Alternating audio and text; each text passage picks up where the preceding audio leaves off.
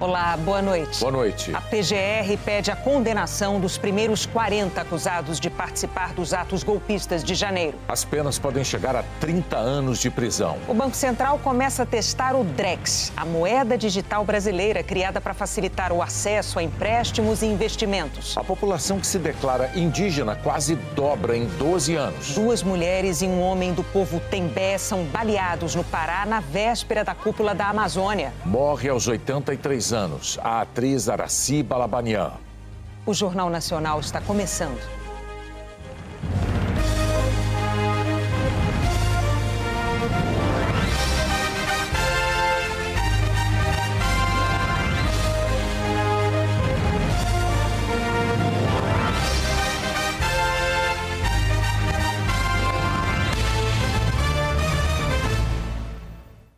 A Procuradoria-Geral da República pediu hoje as primeiras condenações de participantes dos atos golpistas do dia 8 de janeiro e com penas exemplares.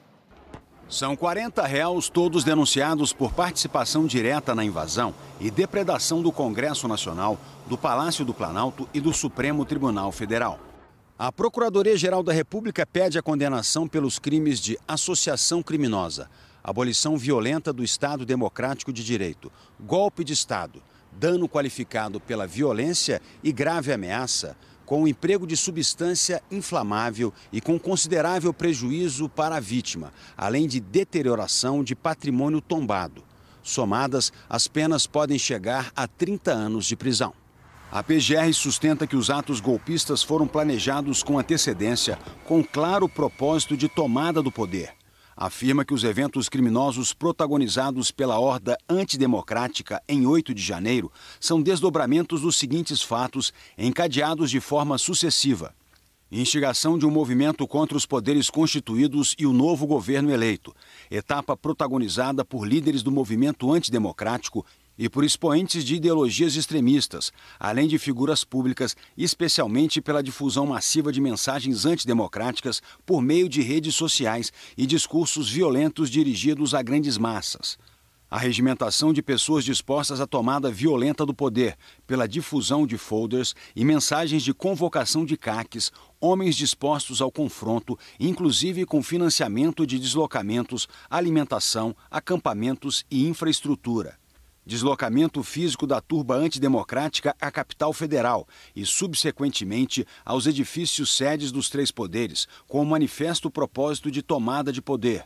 Omissão de agentes públicos responsáveis por garantir a segurança dos locais onde ocorreram os crimes.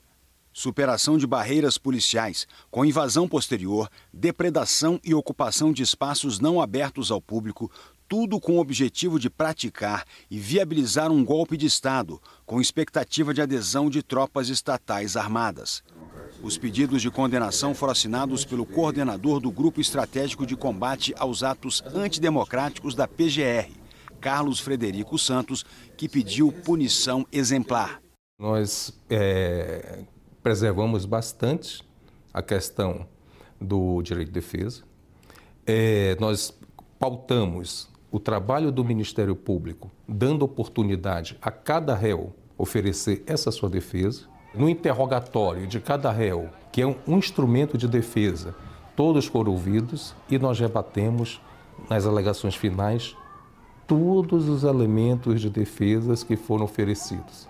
Então nós estamos convictos do que essas pessoas devem responder por crimes contra a democracia do Brasil e serem severamente punidas, de forma exemplar, para que não se repitam. Esses primeiros são exatamente que praticaram crimes do rompimento do Estado Democrático de Direito e golpe de Estado. E praticaram esses atos com violência, que adentraram os prédios públicos aqui, o Supremo Tribunal Federal, o Senado, a Câmara, e, enfim, o Palácio do Planalto, e promoveram aquela baderna, aquela quebradeira, enfim, queriam subverter a ordem para desestabilizar um governo legitimamente eleito. Os primeiros julgamentos pelos ataques golpistas devem ser marcados a partir de setembro. O STF já abriu ações penais contra 1.290 acusados. A defesa do ex-presidente Jair Bolsonaro entrou com recurso no Tribunal Superior Eleitoral contra a decisão do próprio TSE que o tornou inelegível por oito anos. São chamados embargos de declaração quando a defesa considera que há omissões, contradições ou pontos que precisam ser esclarecidos. O relator do caso, o ministro Benedito Gonçalves, vai analisar o recurso e levá-lo ao plenário. Em junho, o TSE condenou Bolsonaro por abuso de poder político e uso indevido dos meios de comunicação por ter reunido embaixadores estrangeiros no Palácio da Alvorada para atacar o sistema eleitoral. Cenas de violência chamaram a atenção de autoridades na véspera da cúpula da Amazônia, que começa amanhã, no Pará. As polícias civil e militar do Pará ainda não sabem como a violência começou. Imagens mostram manifestantes com pedaços de pau depredando a guarita de entrada da empresa BBF. Houve correria. Tratores foram incendiados. É possível ouvir o barulho de um tiro. Três lideranças indígenas foram baleadas: um homem e duas mulheres. Segundo a Comissão Pastoral da Terra, outros dois indígenas estão desaparecidos. A empresa que produz óleo de palma em Tomé-Açu, nordeste do estado, afirmou que a equipe de segurança privada conteve a ação dos invasores para defender os trabalhadores ameaçados pelos indígenas. Os indígenas dizem que faziam um protesto pacífico cobrando agilidade nas investigações de um outro caso de violência um jovem do povo Tembé baleado há três dias. A justiça tem que parar com essa violência. Urgentemente precisa da demarcação. Urgentemente precisa da demarcação dos territórios indígenas. Já chega de falar de bioeconomia, chega de falar de sustentabilidade se tem uma violência aqui nesse momento. Os indígenas denunciam que as atividades da empresa de azeite de dendê geram impactos ambientais para as comunidades e que são ameaçados pelos seguranças da companhia. Os conflitos nessa região são recorrentes. Uma comitiva do Conselho Nacional de Direitos Humanos chegou a desembarcar na região para ouvir os indígenas, mas o encontro foi cancelado por causa do ataque. É necessário que haja investigação, obviamente a atuação do Poder Judiciário, para que não haja violência, e a negociação pra, para a solução da controvérsia em torno da questão fundiária. Nesse momento, a atuação do Ministério da Justiça é uma atuação de acompanhamento daquilo que esses outros órgãos estão providenciando. Em Belém, indígenas de várias etnias marcharam pelas ruas da cidade para protestar contra a violência. Os confrontos ocorreram na véspera da cúpula da Amazônia. Os líderes dos países amazônicos começam a discutir amanhã soluções para promover o desenvolvimento social e sustentável da região e proteger os habitantes da maior floresta tropical do planeta. A Procuradoria-Geral da República pediu informações à Polícia Federal e à FUNAI sobre as providências adotadas no caso do indígena baleado na sexta-feira. A Polícia Federal e a FUNAI ainda não se manifestaram. O IBGE divulgou hoje o resultado do censo indígena. Cortando rios, enfrentando estradas de lama, foi uma tarefa desafiadora tem momentos em que nossos recenseadores teve, tiveram que ir de moto, de cavalo, inclusive a pé por conta do acesso, da dificuldade de acesso a essas comunidades. A terra indígena Raposa Serra do Sol, em Roraima, tem a maior população de indígenas do estado. Fica aqui o município de Uiramutã, o maior do país em proporção de indígenas, 96%. Os povos originários têm criação de gado, vivem da agricultura e também do artesanato. Tudo mapeado pelo IBGE eu vejo que leva as informações também para o Brasil todo, né? principalmente nossa cultura da comunidade. O Brasil tem hoje quase 1 milhão e 700 mil indígenas, 0,83% da população brasileira. Um crescimento de quase 90% em relação à última contagem em 2010. A explicação para esse aumento está numa pergunta nova no questionário do IBGE, que atingiu em cheio indígenas que vivem em áreas urbanas. Você se considera indígena? O IBGE pensou, refez um novo question... Né, uma nova possibilidade com essa pergunta se ele se considera indígena, para tentar captar se a pessoa não respondesse a cor e raça como indígena, se ela se consideraria. Então a gente ampliaria a captação dessa população indígena no Brasil. O Amazonas é o estado com mais indígenas, seguido pela Bahia. Durante o censo indígena, o IBGE utilizou uma estratégia diferente. Antes de visitar casa por casa, família por família, os recenseadores conversaram com as lideranças indígenas, com as comunidades, para entender melhor como elas vivem. E para isso, aplicaram pela primeira vez o chamado questionário de abordagem. Novaes conhece bem o povo da comunidade. Ele próprio, um recenseado e um recenseador, indígena Macuxi, da Raposa Serra do Sol. Foi muito importante essa é, ter ser indígena, né? Porque assim a gente recebeu, é, recebe né, essa afeição pela, pela, pela, pela comunidade, pela liderança, pelos moradores da comunidade. Então tem essa recepção muito boa, né? Então a gente tem essa aproximação muito boa como irmão, né? Como parente. O Jornal das 10 da Globo News vai exibir hoje uma entrevista exclusiva com o secretário de Estado americano Anthony Blinken. Ele falou sobre os desafios do combate à insegurança alimentar no mundo. Na entrevista à correspondente Raquel Krahenbull, Blinken afirmou que o Brasil é um aliado nessa frente e citou a importância do governo brasileiro nas negociações para que a Rússia retome o acordo de escoamento de grãos dos portos da Ucrânia. I, think Brazil's voice, President Lula's voice, is critical, and uh, using that voice to convince the Russians to return to the agreement uh, would be a very, very positive thing. And keep in mind, this agreement never should have been necessary in the first place. It was only necessary because Russia decided to invade Ukraine. And then, having done so, it blockaded its ports, preventing grain and wheat from getting out. A seguir, a moeda digital criada para facilitar o acesso a empréstimos e investimentos.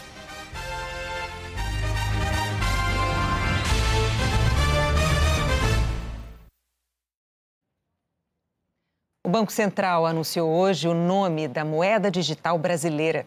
O DREX deve facilitar o acesso a serviços financeiros como empréstimos e investimentos. Até 2030, mais de 20 moedas digitais entrarão em circulação, projeta o BIS, o Banco Central dos Bancos Centrais. E numa discreta corrida, já despontam alguns países: Japão, Reino Unido, Estados Unidos, China e Brasil. Aqui, a moeda batizada de DREX avança para a fase de testes de segurança. Essa fase de testes ela deve transcorrer ao longo de 2023. Ao final de, de 2023, início de 2024, a gente deve incorporar alguns produtos nessa plataforma para abrir para o uso para a população. E ao final de 24, a gente espera que a população possa começar a acessar esse serviço. E essa, então, vai ser uma cena do passado. Na transferência do carro usado, comprador e vendedor ficam como reféns um do outro. Um paga e depois o outro assina o documento ou o contrário? Já aconteceu de eu ter que ir junto com o comprador na boca do caixa, que ele fez questão de fazer o depósito na boca do caixa e ter o comprovante na mão. E aí nós viemos depois juntos para fazer a transferência aqui no cartório. Não é o caso aqui? Não, hoje não, porque ele é meu filho, então não tem essa desconfiança. Em contratos inteligentes atrelados a uma moeda digital, o pagamento seria automático e simultâneo. Eu acho que facilitaria né, o momento da transação, facilitaria tanto para o comprador quanto para o vendedor. O cotidiano da economia das pessoas e das empresas vai ficando ainda mais digital. Já mais comum que o dinheiro vivo, o Pix foi a senha que deu acesso aos brasileiros ao ambiente digital de negócios. Mas com ele, vamos só até o caixa para fazer pagamentos e transferências. Com uma moeda digital, o Banco Central quer abrir para os brasileiros as portas de outros serviços financeiros, como empréstimos e investimentos, por exemplo. Já pensou assinar o contrato do financiamento imobiliário ou comprar títulos do Tesouro Direto ser tão fácil como fazer um Pix? As autoridades monetárias testam a troca de moedas sem intermediários, de uma carteira digital para outra. Outra possibilidade é facilitar a troca de recursos entre países.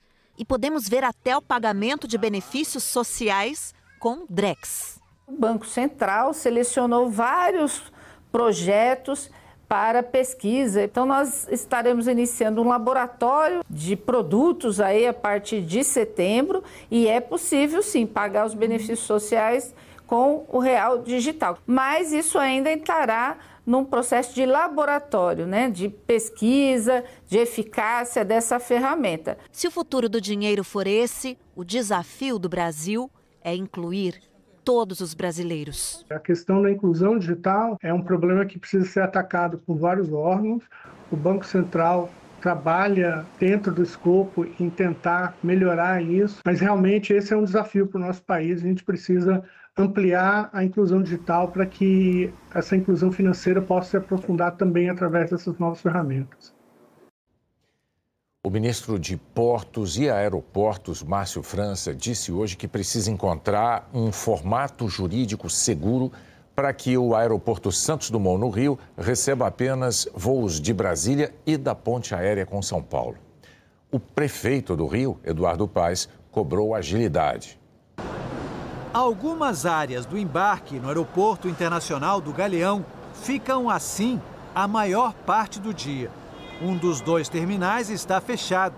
Quem passa por aqui também se surpreende com o número reduzido de voos. Olha, você olha, não, não tem mais fila. Até enfrentar a fila era bom. Se nós formos pensar na capacidade que ele pode, pode abrigar e pensar no tamanho do outro aeroporto, acho que é um desperdício. Medidas para retomar o movimento aqui no Galeão vêm sendo negociadas há meses entre autoridades dos governos federal, estadual e a Prefeitura do Rio. Uma das propostas é fazer com que as companhias aéreas transfiram para cá uma boa parte dos voos que hoje sobrecarregam o Santos Dumont, aeroporto no centro da cidade. Em abril, o ministro de Portos e Aeroportos, Márcio França, prometeu limitar a operação do Santos Dumont para 10 milhões de passageiros já a partir do segundo semestre. Mas esse volume ainda é considerado alto para o Santos Dumont e insuficiente para gerar a transferência significativa de voos para o Galeão. Por enquanto, as companhias já anunciaram um pequeno aumento de voos ofertados no aeroporto internacional a partir de outubro. A solução encontrada para implementar uma transferência maior do movimento é a restrição do Santos Dumont apenas para voos da Ponte Aérea Rio-São Paulo e para Brasília. Mas o Ministério e a Prefeitura discordam sobre o melhor modelo para implementar a regra. O ministro disse que está empenhado em encontrar um formato jurídico seguro. Como existiu uma mudança de legislação há dois anos atrás, e nessa mudança eh, que o Congresso aprovou, ficou claro que pertence à companhia aérea o direito de poder escolher de onde ela quer sair para onde ela quer ir. Então nós não poderíamos obrigá-lo. Agora, nada é, pode ser maior do que uma outra lei. Você faz uma, uma nova lei com urgência constitucional, protocola essa urgência, o presidente já concordou com isso, e enquanto isso vai preparando as companhias para elas irem devagar, irem adaptando, para que nós não tenhamos aquele prejuízo das pessoas que já compraram e adquiriram passagens. O prefeito do Rio, Eduardo Paes, afirmou que esperava uma forma rápida para equilibrar os voos entre o Galeão e o Santos Dumont. Não há a menor necessidade de projeto de lei. Né? A gente pode regular, sim, o Santos Dumont, limitar os voos. Você está colocando em risco, inclusive, a vida das pessoas ali. O, o aeroporto não aguenta mais aquela quantidade de voos. E é possível, sim, definir por portaria as medidas que estão sendo adotadas nesse momento, conforme ordem dada pelo presidente da República. Como eu sei que quem manda no governo federal é o presidente da República, tenho certeza que o ministro vai cumprir com a determinação dele. O Marcos Vinícius acredita que, com maior movimento, o aeroporto pode contribuir para a cidade. Mais voos, mais demanda, mais economia, é, mais empregos, né, até no próprio aeroporto. Vamos ver como fica o tempo amanhã? Eliana, boa noite. Boa noite, Renata Bonner, e também para você. Gama, no Distrito Federal, registrou ontem o menor índice de umidade do ano no país, 10%. Hoje, 15%. Amanhã, entre 20% e 30% tudo longe do ideal, que é de 60%. Fica bem seco também de Goiânia a Palmas. Na área amarela, índices pela metade do confortável para nossa saúde. As capitais que estão aí no meio esquentam muito, até 39 graus em Palmas, 38 em Cuiabá, 36 em Teresina, 34 em Goiânia. Brasília e Belo Horizonte em torno dos 30 graus. Pode chover nas partes em verde e azul do mapa, principalmente do sul ao litoral de São Paulo, por causa de uma frente fria. Há risco de chuva forte, com raios e ventos, passando por por Curitiba, a capital mais fria, amanhã, seguida de Porto Alegre e Florianópolis. Em São Paulo e no Rio de Janeiro, queda de 7 graus em relação a hoje. Mas a partir de quarta-feira, as temperaturas já sobem. Até amanhã, Renata Bonner. Até amanhã, Eliana. Obrigado. A presidente do Supremo Tribunal Federal, Rosa Weber, participou hoje em Fortaleza das comemorações dos 17 anos da Lei Maria da Penha. A biofarmacêutica que inspirou a criação da lei também estava presente. Para proteger mulheres da violência familiar e doméstica, a lei tornou as penas mais rigorosas e estabeleceu o afastamento obrigatório dos agressores. No ano passado, 445 mil mulheres conseguiram medidas protetivas com base na Lei Maria da Penha.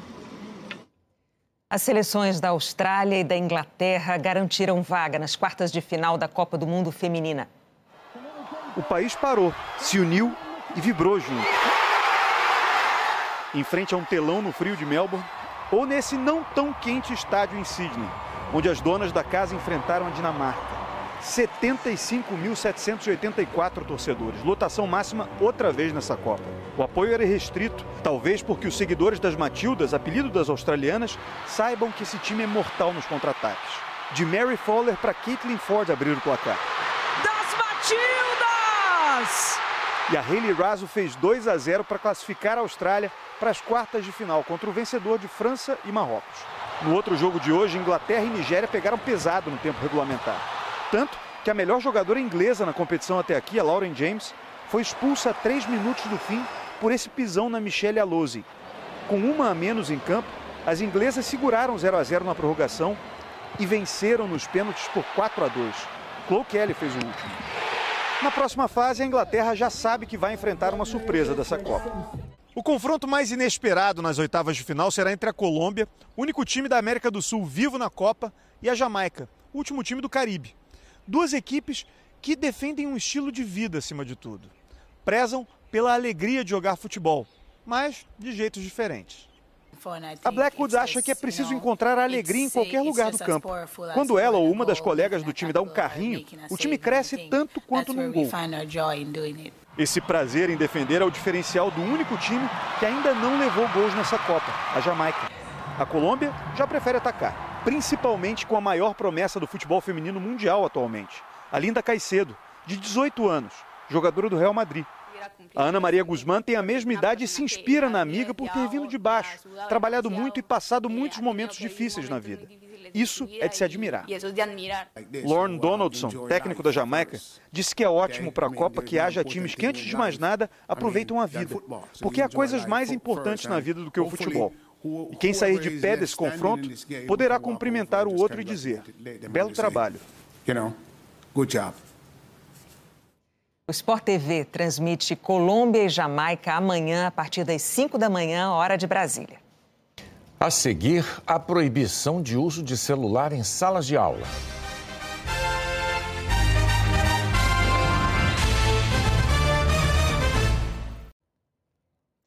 A Prefeitura do Rio proibiu o uso de celular em salas de aula nas escolas municipais. Um relatório da Unesco afirmou que o aparelho pode prejudicar a aprendizagem e a concentração dos alunos. Então, quero saber o seguinte: quem aqui está com o celular na sala de aula?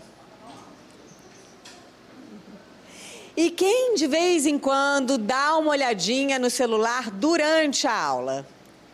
Levanta bem a mão. É, nem todos aí admitem, mas assim como o caderno, livro, lápis, o celular virou presença certa na sala de aula. E como lidar com essa tecnologia que, ao mesmo tempo em que permite acesso à maior biblioteca do mundo, é também um grande problema para o aprendizado? Poderia ser uma boa ferramenta, né? Mas eles ainda não estão maduros o suficiente para poder usar o celular. Quando eles começam a olhar a tela do celular, eles não conseguem se desligar daquilo. Os alunos admitem que ter o celular por perto é uma tentação. Joga na sala de aula. Uhum. É para me distrair quando eu acabo os deveres assim.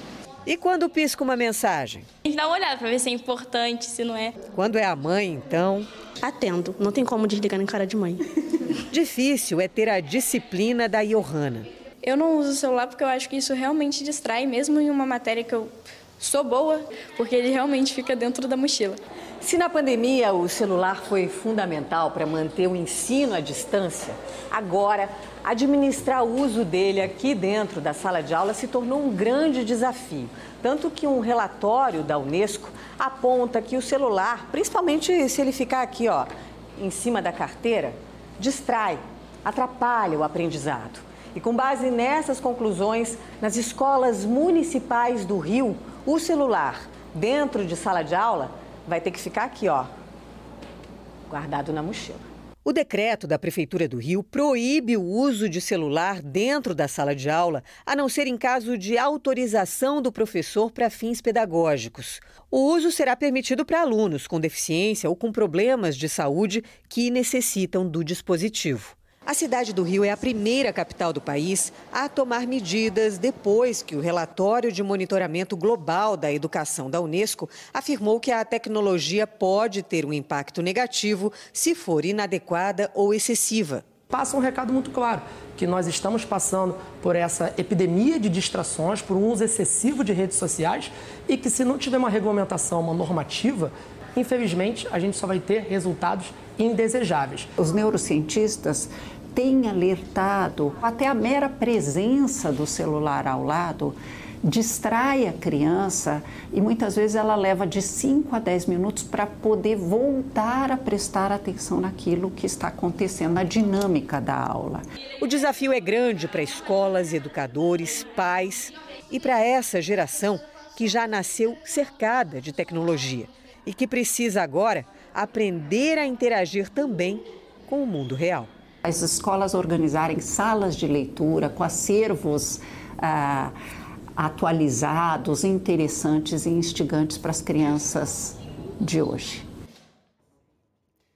O Fundo das Nações Unidas para a Infância lançou hoje uma campanha para reforçar o combate à evasão escolar.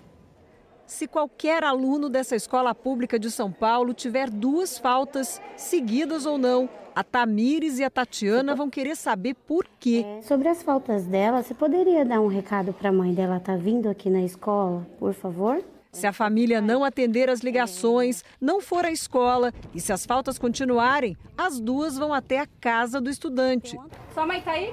Com esse trabalho, chamado de busca ativa, elas conseguiram levar de volta aos estudos 135 alunos que tinham deixado essa escola da Zona Leste da capital paulista durante a pandemia. É gratificante para a gente né, saber que nosso serviço está valendo a pena e quando a gente vê lá, a gente fica feliz. Entre as dificuldades que separam crianças e adolescentes dos estudos estão a pobreza, a falta de acesso à escola e problemas de estrutura nos municípios. O Unicef identificou os quatro motivos mais comuns. Tem criança que não vai à escola por falta de vagas na educação infantil ou porque não tem transporte. E adolescentes que trocam o estudo pelo trabalho ou pela maternidade. Para trazer mais alunos de volta, o Unicef afirma que é preciso ampliar a busca ativa em todo o Brasil.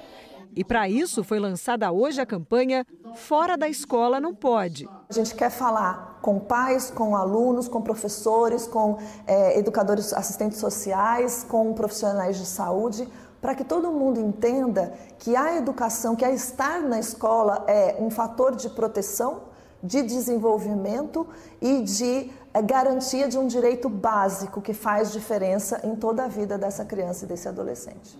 Em seis anos, a iniciativa do Unicef e da União dos Dirigentes Municipais de Educação conseguiu que 193 mil menores voltassem a estudar. Só no primeiro semestre deste ano, foram mais de 51 mil estudantes, mais do que todo o ano passado. Só que esse trabalho está longe de acabar. Pela estimativa do Unicef, 2 milhões de meninos e meninas estão fora da escola em todo o país. A Kelly voltou a frequentar as aulas este ano. O retorno não trouxe só mais planos para o futuro. Eu acho que essa Kelly de hoje está muito feliz, sabe? Está sorrindo bastante, se sente mais alegre. Foi, assim, algo que me fez mudar, me fez ficar diferente do que eu era antes. E isso é incrível. Uma parte de mim adora isso. Daqui a pouco, artistas brasileiros vão se reunir por uma grande causa. O show do Criança Esperança volta num mega evento e com plateia. O Marcos Mion vai contar tudo pra gente agora.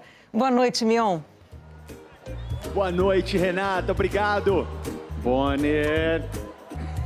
Tá quase, gente. Últimos preparativos pro super show do Criança Esperança, a maior festa da solidariedade do ano, que vai começar logo depois da novela. Olha só a plateia que tá aqui. Olha o tamanho desse palco. Olha a estrutura gigante que a gente armou para essa noite muito especial. A turma que vai se apresentar já está aqui nos bastidores. Logo mais nesse mega palco que é a volta do show de arena do Criança Esperança. Vai ter Zeca Pagodinho, Ludmilla, Pericles, Alcione. Sabe o que, que eu soube?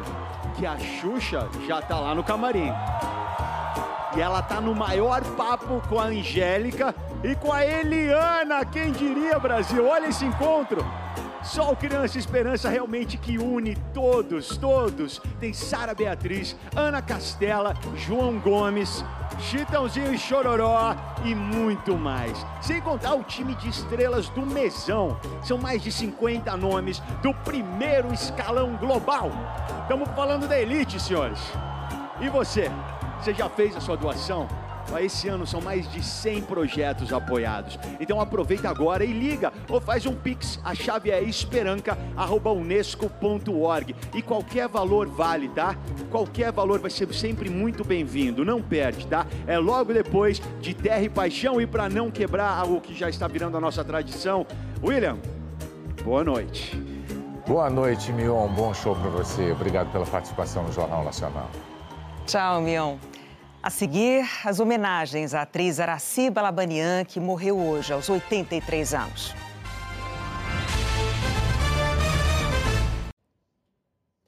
Morreu aos 87 anos o cineasta americano William Friedkin. Na década de 1970, ele dirigiu Operação França, ganhador de cinco Oscars, incluindo melhor filme e direção.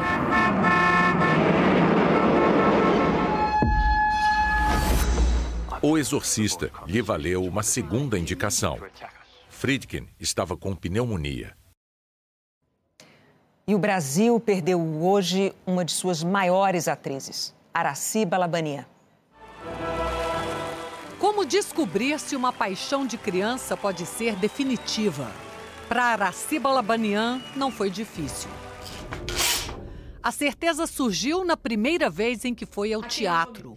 E ela veio em forma de lágrimas, de emoção. Eu estava emocionada porque era aquilo que eu queria e é muito difícil, né? Uma criança de 12 anos, ainda mais naquela época, querer ser atriz e já saber que era aquilo, já perceber que ia ter muitas dificuldades. E o preconceito começava dentro de casa. O pai não aceitava a escolha da filha. E aí ele me desafiou com o Sérgio Cardoso. Se você tivesse o talento desse ator, para você nunca chegar lá. Antes dele falecer, ele me viu chegar lá. E chegou lá mesmo. Ela contracenou com o ídolo do seu pai, o ator Sérgio Cardoso, na novela Antônio Maria, da TV Tupi. Desde o início, nunca faltou beleza ao ofício de atuar. Eu não tô com medo, eu tô com raiva. De mim? De mim, por ter caído nessa armadilha. Na primeira peça, aos 14 anos, já recebeu elogios da crítica. Eles fizeram uma crítica que ontem tinha nascido uma estrela e terminava dizendo Araci Balabanian, guardem esse nome. Eu fiquei possuída. A partir dali, Araci, nascida em Campo Grande, Mato Grosso do Sul, nos brindava todos os dias com sua facilidade em ser atriz. Eles fizeram a gentileza de me acompanhar desde o aeroporto. A estreia na TV Globo foi em O Primeiro Amor. Araci Balabanian atuou no programa infantil Vila Sésamo, que marcou uma geração inteira. Garibaldi! Muito prazer, dona Gabriela. Em quase sete décadas de atuação, se firmou como uma das maiores atrizes do país. Eu estou falando outra coisa, eu estou perguntando se você está preparada psicologicamente, filosoficamente, moralmente. A desbocada trocadora de ônibus Maria Faz Favor, de Coração Alado, de Janete Claire, foi a primeira personagem a dar a Araci a chance de exercitar a veia cômica. Ela é a mulher que deveríamos ser todas. Ela não, não deve nada a ninguém e ninguém tem direito de cobrar nada dela. Nem ainda. leva desaforo para casa. Não leva. Socorro, filhinhas! Prenderam! Filha de armênios, Araciba Labanian repetiu o sotaque e alguns costumes da terra dos seus pais com uma das personagens mais marcantes, Dona Armênia em Rainha da Sucata. Mãe de três filhos, ela se referia assim aos homens da família. Minhas filhinhas só quer ver mamãe feliz. E o bordão criado por Dona Armênia jamais foi esquecido. Eu vai pôr a prédio na som! Um casal se aproximou e disse: o homem chegou para mim e falou: Você é muito ignorante, você não sabe falar direito armênio, não se mete, não mete, não mete. A mulher, cala a boca, cala a boca, cala. Os dois com sotaque terrível. E aí foi muito engraçado, né? Isso foi um- uma, uma dessas coisas que eu digo que aconteceram muito na minha vida, né? Público reagindo, quer dizer, a catarse. Eu tive muito isso na minha vida. O sucesso foi tão grande que, dois anos depois, o diretor Silvio de Abreu convidou a atriz para viver a mesma personagem em Deus nos acuda. Ah, noticiones! Me provoca não, hein, dona Armênia? Araci interpretou também a matriarca Filomena Ferreto na novela A Próxima Vítima. Se aquele homem tinha morrido ao lado dela, ela podia muito bem ser a próxima vítima. Um dos maiores sucessos foi com a personagem Cassandra, uma socialite decadente no humorístico Sai de Baixo, exibido entre 96 e 2002. Buenas! Yo soy Sacandra! O improviso era constante. Miguel, Eu não entro agora, não. Por favor, só explica a história do chá para mim. Por gentileza. E Araci tentou muitas vezes controlar o riso. Onde é que a senhora vai? A senhora se arruma todinho, não sai desse teatro aqui. É. E aí eu pedi para o Daniel para sair. Nessa época o Daniel ainda estava dirigindo. Eu disse, Daniel, eu tenho que sair porque eu não estou não tô correspondendo. Ele falou, por quê? Eu- eu- o outro começa a falar, eu- na hora eu não conseguia me controlar, eu chegava a me unhar toda. E aí ele disse, ah, ri. Você está com vontade de rir? Ri. Ao longo da carreira, atuou em dois filmes e nove peças, entre elas Clarice Coração Selvagem, quando interpretou a escritora Clarice Lispector. Reboando maravilhas no oco ar. Assim. Ao todo, foram 39 novelas, muitas inesquecíveis. Uma novela que eu jamais vou me esquecer é Casarão, a Violeta do Casarão. Minha mãe sempre precisou da minha presença. Agora ela precisa da minha ausência. Dona Rosa? O último trabalho na TV foi em 2019, no especial Juntos a Magia Acontece. Pensando nas crianças, elas estranhariam, sabe? Estas imagens são as mais recentes de Araciba Labanian. Há menos de um mês, ela recebeu em casa a atriz Cláudia Raia e o filho Luca.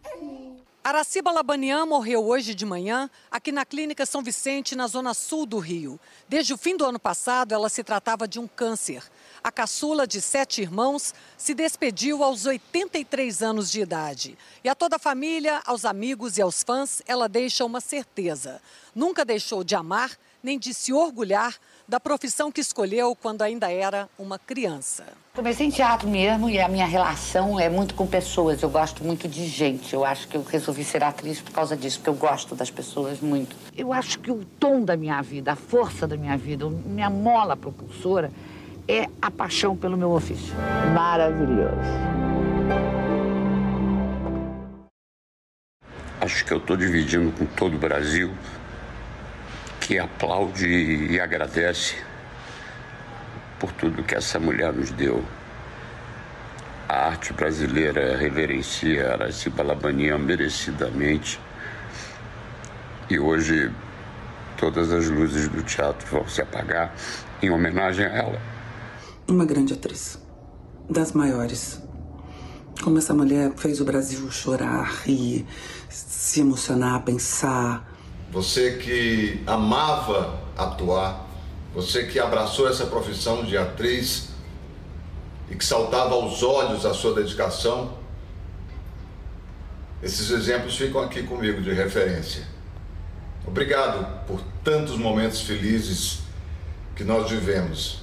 Que pessoa incrível, que amiga incrível e principalmente que ética, que pessoa corajosa, perseverante, determinada, que sempre foi a grande Araci. Estar ao lado dela não só era uma aula artística, como uma aula pessoal, porque ela era uma das melhores pessoas que eu já conheci na vida. Ela sempre foi um exemplo de uma profissional impecável, com um talento brilhante.